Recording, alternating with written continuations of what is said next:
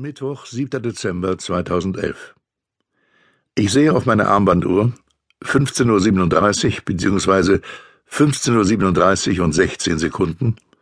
Ich habe eine Digitaluhr mit LED-Anzeige für äußerste Präzision und bleibe in der Küche stehen. In den 54 Sekunden, die mir noch bleiben, könnte ich es gut bis zum Sofa schaffen, aber ich rühre mich nicht vom Fleck und beobachte, wie die Sekunden verstreichen. Die sechs morpht, ich liebe das Wort morphen, in eine sieben, dann in eine acht, dann in eine neun, danach verwandelt die eins sich fließend in eine zwei, während die neun zur null wird, und so geht es weiter. Schließlich um 15.38 Uhr und zehn Sekunden atme ich tief ein und halte die Luft an. Die Zeit läuft weiter und ich atme aus. Dann sehe ich nach unten und stelle fest, dass ich auf einem Fleck angetrockneter Nudelsauce stehe, die gestern aus der Pfanne gespritzt ist. Und genau wie gestern habe ich nicht die Energie, sie wegzuwischen, obwohl sie mich stört. Um 15.38 Uhr und 10 Sekunden vor 21 Tagen, am Mittwoch, dem 16. November 2011, hat Mr. Withers mir meinen Job bei der Zeitung Billings Herald Gleaner gekündigt. Den genauen Zeitpunkt weiß ich deshalb, weil ich, als Mr. Withers sagte, ich sage dir das nur äußerst ungern, Edward, sofort auf meine Timex gesehen habe, die ich immer am linken Handgelenk trage. Auf dem Display stand 153810 und ich merkte mir die Zahl, um sie so bald wie möglich aufzuschreiben, was ich exakt 56 Minuten und 14 Sekunden später tat, als ich in meinem Auto saß. Ein Satzanfang wie Ich sage dir das nur äußerst ungern geht schlechten Neuigkeiten voraus, und ich denke, dieses Wissen brachte mich dazu, auf die Uhr zu sehen. Ich hatte recht, was die Neuigkeiten betraf. Mr. Withers beendete den Satz mit Aber leider müssen wir dich entlassen. Er sagte noch viele andere Sachen, aber nichts davon war gleichermaßen wichtig, und ich konnte auch nicht mehr so gut zuhören, weil ich mich darauf konzentrieren musste, mir die Uhrzeit zu merken. Der Zeitpunkt ist jetzt schriftlich notiert, aber das ist ein rein technisches Detail.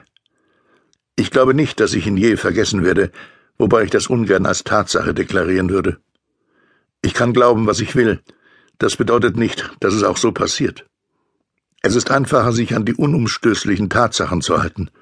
Ich liebe das Wort unumstößlich.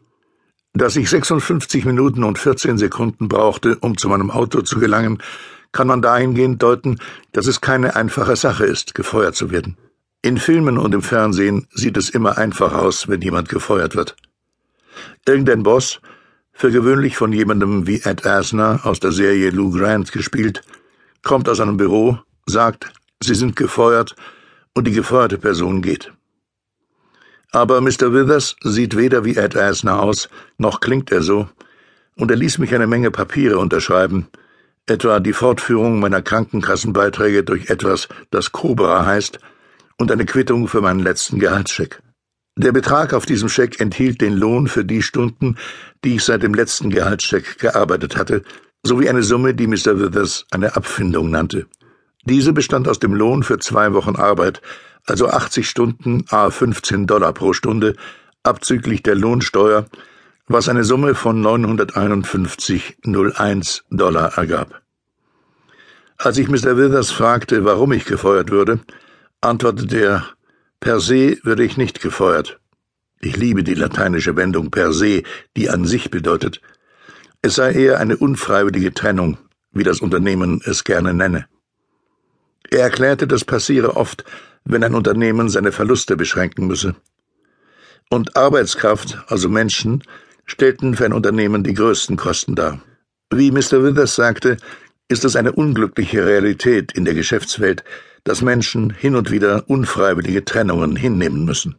Also, Edward, betrachte es nicht als gefeuert werden, meinte er zum Abschied, nachdem er mir die Schlüssel und meinen Parkausweis abgenommen hatte und mir die Hand schüttelte. Du hast nichts falsch gemacht.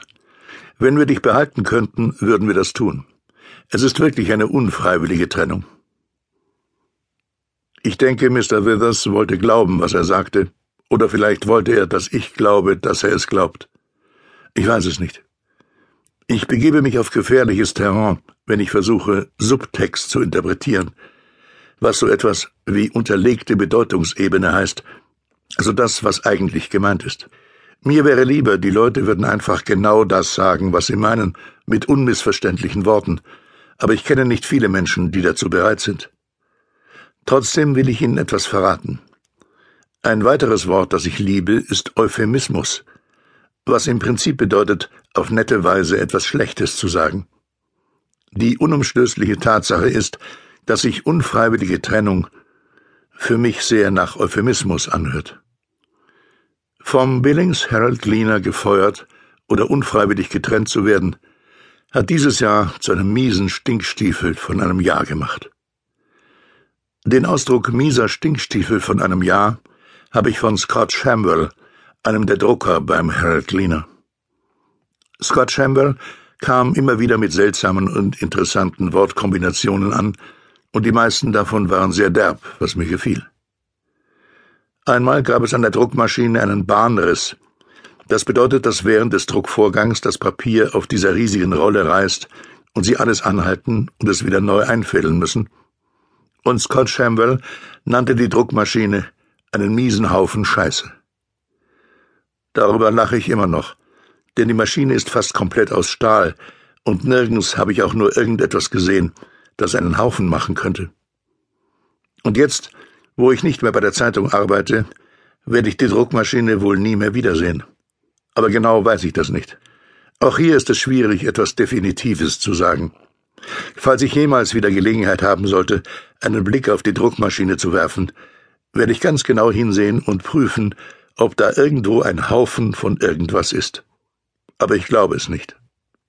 Etwas, das ich von Dr. Buckley gelernt habe, bevor sie in den Ruhestand ging, und das ist ein weiteres Ereignis, das dieses Jahr zu einem miesen Stinkstiefel von einem Jahr gemacht hat, ist folgendes.